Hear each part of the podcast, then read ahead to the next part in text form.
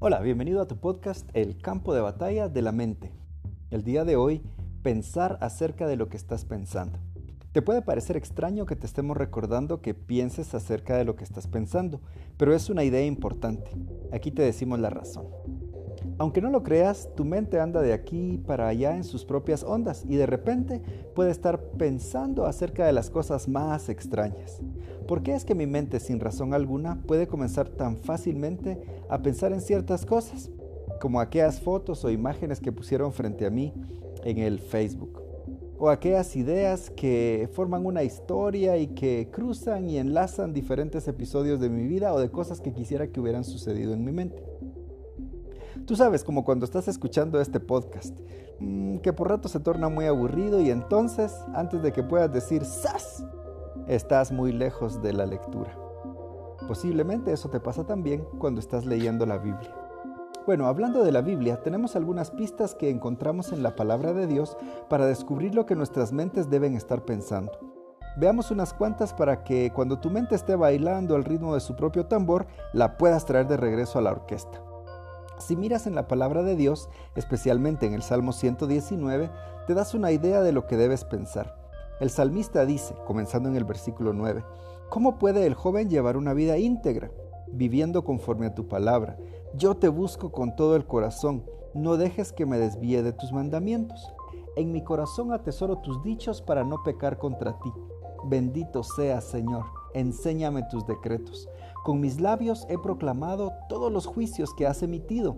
Me regocijo en el camino de tus estatutos más que en todas las riquezas. En tus preceptos medito y pongo mis ojos en tus sendas. En tus decretos hallo mi deleite y jamás olvidaré tu palabra. Estos son los versículos 9 a 16 de ese Salmo 119. Hay que desarmarlo un poco para verlo en detalle. La pregunta que está haciendo el salmista es posiblemente la misma que tienes tú. ¿Cómo puedo vivir una vida íntegra? Esa es una buena pregunta. De hecho, es una excelente pregunta y la respuesta viene a continuación. Viviendo conforme a tu palabra viviendo conforme a la palabra de Dios. ¡Wow! Ahí lo tienes. Y parece bastante sencillo, pero es una respuesta enorme.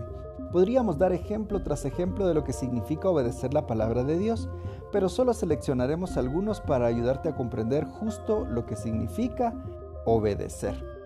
¿Qué sucede si lo intentas pero fracasas? Bueno, el salmista reconoce el problema de inmediato. Él dice, yo te busco con todo el corazón. Ese es el versículo 10. ¿No es verdad eso? Piensa en cómo te esfuerzas por obedecer a tus padres, obedecer en el trabajo, obedecer en la escuela y vivir conforme a las reglas que se te ponen. No es siempre fácil, ¿verdad? Hay veces en las que ni siquiera lo logras hacer. Tal vez no tengas un libro de reglas que te ayude a ver la letra pequeña de las reglas de la casa, de la iglesia, de la universidad o del trabajo, pero sí tienes un libro cuando se trata de las reglas de Dios. Ahí está la Biblia, para que la abras en cualquier momento. El salmista continúa diciendo, no dejes que me desvíe de tus mandamientos. Eso está en el versículo 10. Él sabe de inmediato que no es fácil mantener las reglas y que vas a necesitar ayuda. Quizás mucha ayuda. En verdad quiere obedecer, pero es algo difícil. Luego el salmista le explica a Dios lo que ya ha hecho para ayudarse a seguir las reglas. Él dice, en mi corazón atesoro tus dichos para no pecar contra ti. Eso está en el versículo 11. Ahora, a eso le llamo pensando acerca de lo que estás pensando.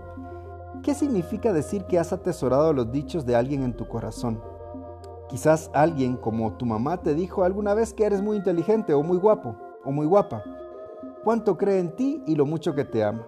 Esas son palabras que atesoras en tu corazón y en momentos en que las necesitas las vuelves a recordar. Quizás algún amigo te dijo palabras muy buenas, que eres excelente, que eres la clase de persona con la que le gusta estar. Y quizás en algún momento de soledad acudas a esas palabras para recordar esto. Esos son tesoros que has guardado en tu corazón. Y sabes cosas importantes acerca de ti mismo porque te las ha dicho gente que es especial para ti. Dios ha dicho muchas cosas acerca de ti en su palabra. Pero no solamente acerca de ti, sino también acerca de Él y de sus planes para ti y para la humanidad. ¿Cuándo atesoras la palabra de Dios en tu corazón? Tú sabes que eso es cierto cuando atesoras la palabra de Dios en tu corazón. Él dice que te ama, quiere que confíes en lo que Él ha diseñado para que llegues a ser. También sabe que eres capaz de aprender más de Él y trabajar duro para hacer todo lo que Él quiere que seas.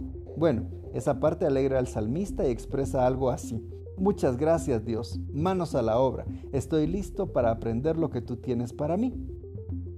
Ahora él está que arde por amor por Dios porque tiene las palabras en su corazón y en su mente. Le dice al Señor exactamente qué más está dispuesto a hacer. Con mis labios he proclamado todos tus juicios que has emitido. Hmm, quiere decir que él estaba dispuesto a hablar acerca de Dios. ¿Cómo le demuestras a Dios que estás feliz de ser su hijo? ¿Acaso no es eso lo que haces cuando estás emocionado por algo y estás feliz? ¿No quieres que todos sepan lo que tú sabes? ¿No es esa una de las maneras de obtener gran gozo del amor de Dios que Él te ha dado? Le cuentas a tus amigos, se lo dices casi a cualquier persona que esté dispuesto a escucharte. Incluso puede que te lleguen a gustar las reglas. Por último, el salmista le dice algo más a Dios que es muy importante.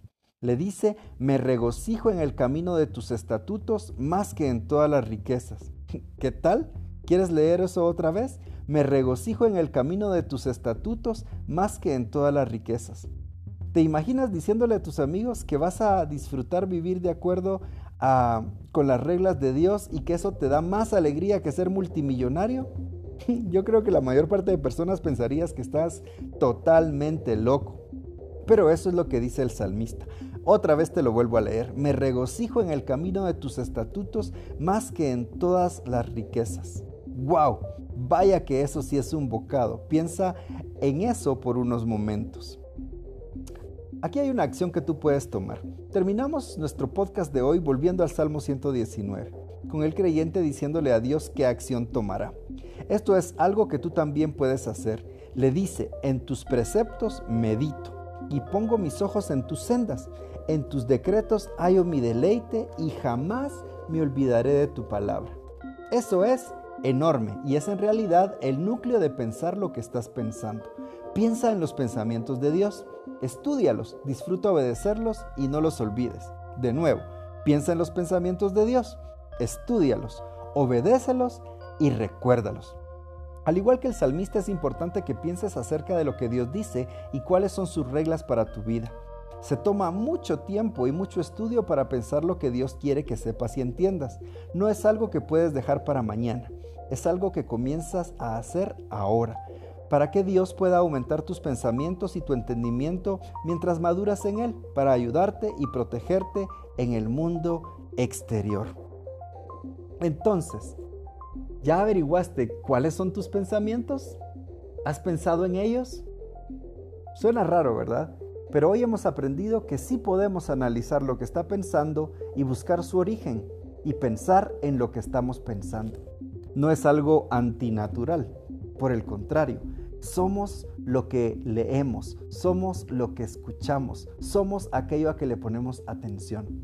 Entonces, si todas esas cosas somos, debiéramos tener cuidado de qué es lo que entra en nuestra mente, porque finalmente, como es nuestro corazón, así vamos a ser nosotros.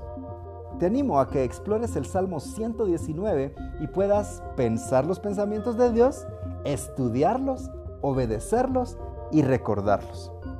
Puedes bajar la aplicación YouVersion a tu teléfono Baja la Biblia en la traducción que más te guste y también puedes tomar algunos de los devocionales que están ahí diseñados. No te pierdas nuestro próximo podcast en el que exploraremos un poco más estos temas. La próxima vez, ¿quién está cuidando tu mente? Porque si no la cuidas tú, posiblemente alguien más la va a cuidar. Hasta luego.